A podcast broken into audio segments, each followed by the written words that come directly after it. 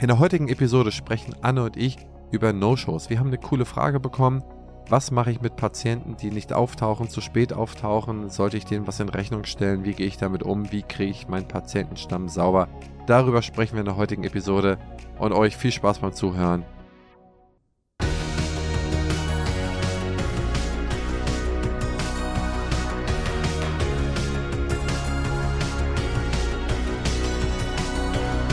Partner dieses Podcasts ist die Bludenta GmbH mit dem Flash Zahnaufhellungssystem. Eine Frage, die uns erreicht hat, wie gehe ich mit No-Shows um? Ich gebe zu, ich habe da kein einheitliches Vorgehen, wäre ein tolles Thema für den Podcast, den ich super gerne höre. Grüße aus Stuttgart, Karin.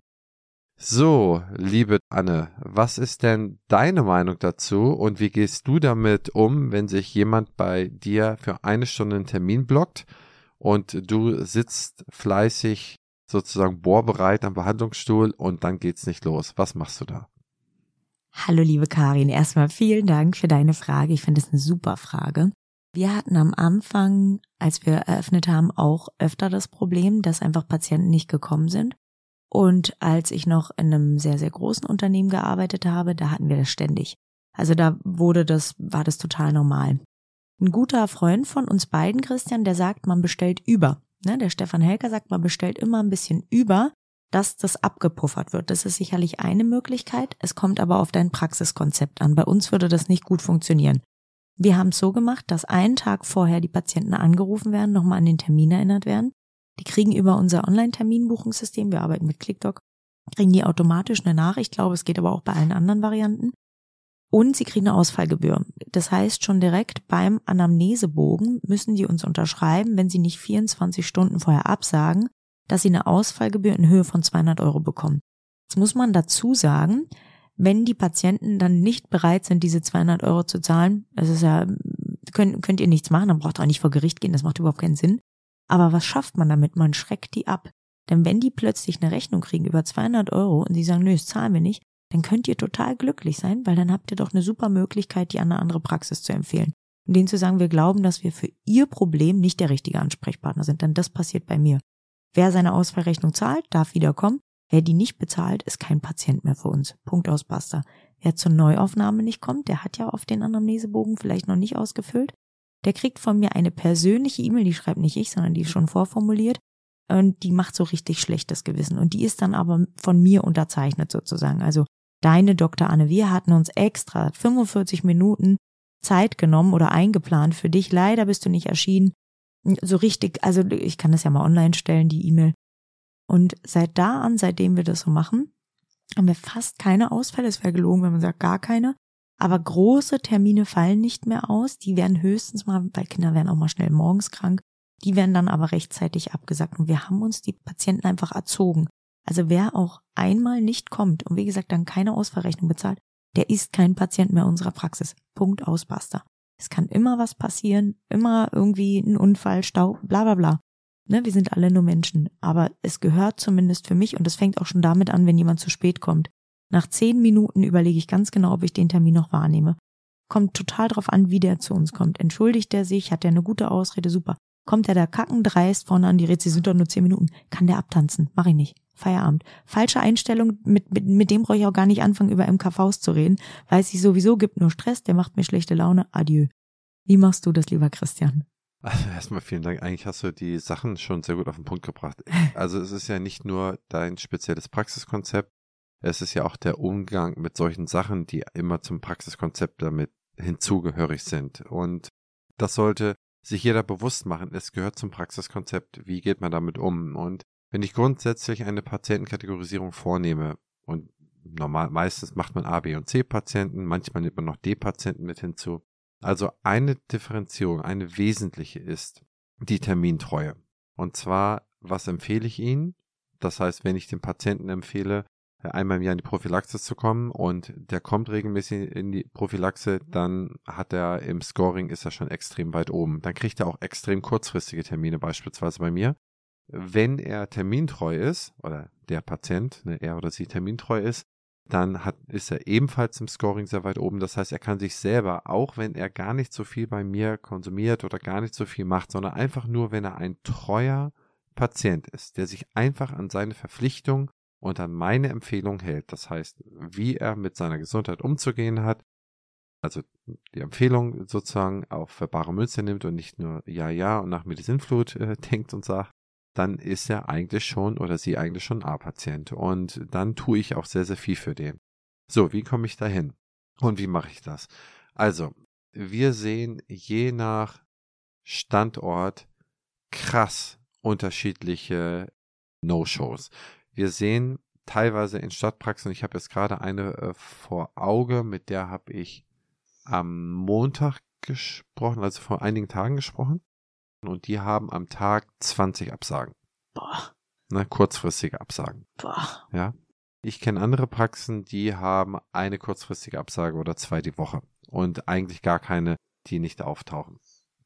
Jetzt kann man nicht überall, je nach Praxiskonzept, kann man nicht überall eine ganz harte Tour fahren, aber man kann zumindest, wenn man selbst in intensiven Städten ist, sagen wir mal intensiven Stadtteilen ist, kann man bei Behandlungen, die mehr als zum Beispiel zehn Minuten dauern, sage ich dann, wenn da so eine Mentalität insgesamt in dem Stadtteil besteht, immer anrufen. Bei jedem Termin wird dann vorher angerufen. Ja, das heißt, diejenige, die an der Anmeldung sitzt, telefoniert den ganzen Tag diese Termine durch, um sicherzustellen, dass man die Ausfälle entweder extrem frühzeitig weiß und dann hat man eine Backup-Liste, wie du gesagt hast, wie Helka es macht. Also man hat immer eine kurzfristige Backup-Liste und im Zweifel die Wankelmütigen, die sagen, okay, geh, na, gehe ich jetzt oder gehe ich jetzt nicht, dass man die noch dazu motivieren kann, dann zu kommen.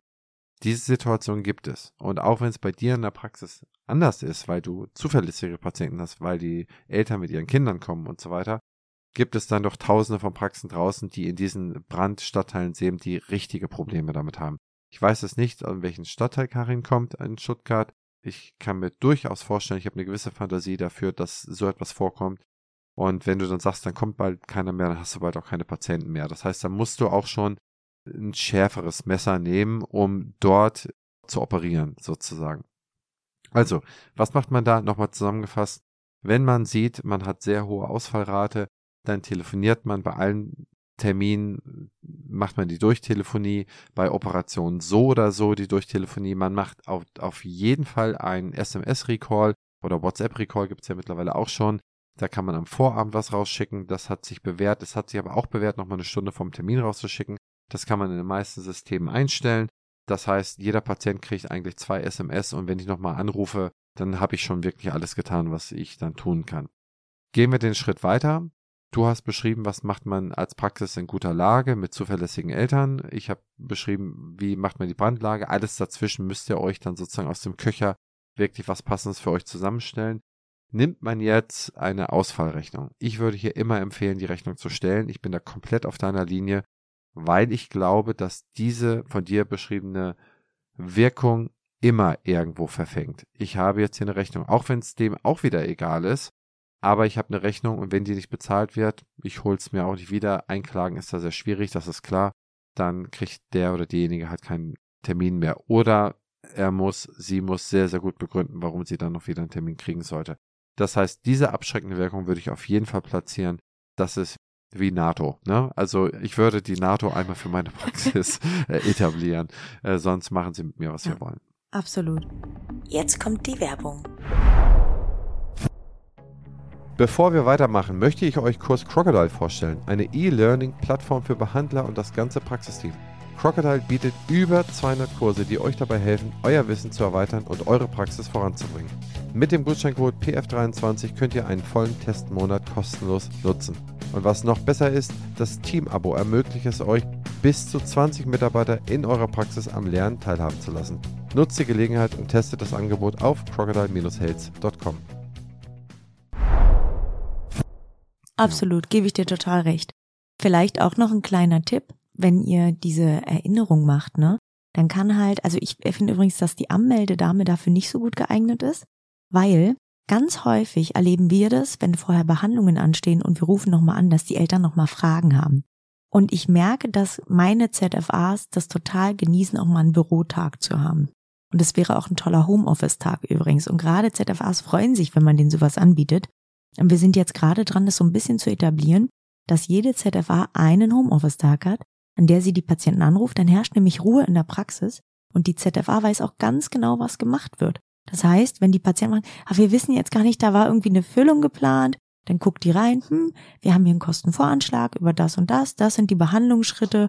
Ist es Ihnen klar? Soll ich den Kostenvoranschlag nochmal schicken? Die ZFA freut sich total, dass die mal einen Tag aus dem Zimmer kommt. Das geht wirklich ganz vielen so. Und ihr habt einfach der was Tolles getan und diese, diesen Telefonlärm, den man ja einfach hat, der ist aus der Praxis raus. Und das finde ich eigentlich eine total smarte Idee. Und für große Betriebe, die machen das schon so, die haben eine eigene Telefonabteilung.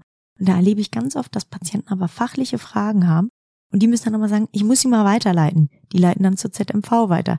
Die war aber auch nicht in der Behandlung dabei oder die kennt die Behandlungsschritte nur äh, im Prinzip theoretisch, ne? Aber die ist oft lange aus dem Zimmer raus. Das ist eigentlich eine schöne Möglichkeit, wenn man es personell so einstellen kann und die Mädels auch mal einen Tag entbehren kann, finde ich das eine super Sache, das abzugeben an die. Hm. Anne, ich würde sagen. Da waren wir wieder. all set, ne? All set. Dann lassen wir das einfach mal bei dieser Folge und äh, ich danke mich äh, für diese coole Frage. Immer her mit Fragen. Wir haben jetzt allerhand Fragen bekommen. Wir sind super happy darüber und wir werden in nächster Zeit mal sehr, sehr viele Fragen davon weiter beantworten. Also es läuft. Bitte stellt die Frage immer her damit. Wir vergessen euch nicht, auch wenn wir nicht sofort immer darauf antworten, aber in irgendeiner Folge wird es dann aufgenommen. Und wenn es euch gefallen hat, bitte hinterlasst doch ein paar Sterne, empfiehlt uns weiter und hört beim nächsten Mal auf jeden Fall wieder rein. Übrigens, ganz kurz, ihr lieben Mäuse, ich wollte auch nochmal herzlich willkommen zu allen neuen Hörern sagen, denn ich habe mitbekommen, wir haben ganz viele neue Hörer bekommen, weil viele unserer ho hochgeschätzten Kollegen in der Sommerpause sind. Wir lassen uns es natürlich nicht nehmen, all die Hörer abzugreifen. Herzlich willkommen bei Küste und Kiez. Äh, wir freuen uns, dass ihr dabei seid und ihr dürft natürlich auch nach der Sommerpause weiterhören. Ah, super Punkt, Anne, da hast du natürlich recht. Wir performen durch. Wir, wir performen, durch. durch. High Performer. Und, und, wenn wir genug Fragen bekommen, dann vielleicht sogar zweimal die Woche. Das Aber da brauchen wir ja. genug Fragen von euch. Ja. Alles klar. Anne, bis zum nächsten Mal. Ciao, ciao. Ciao, ciao.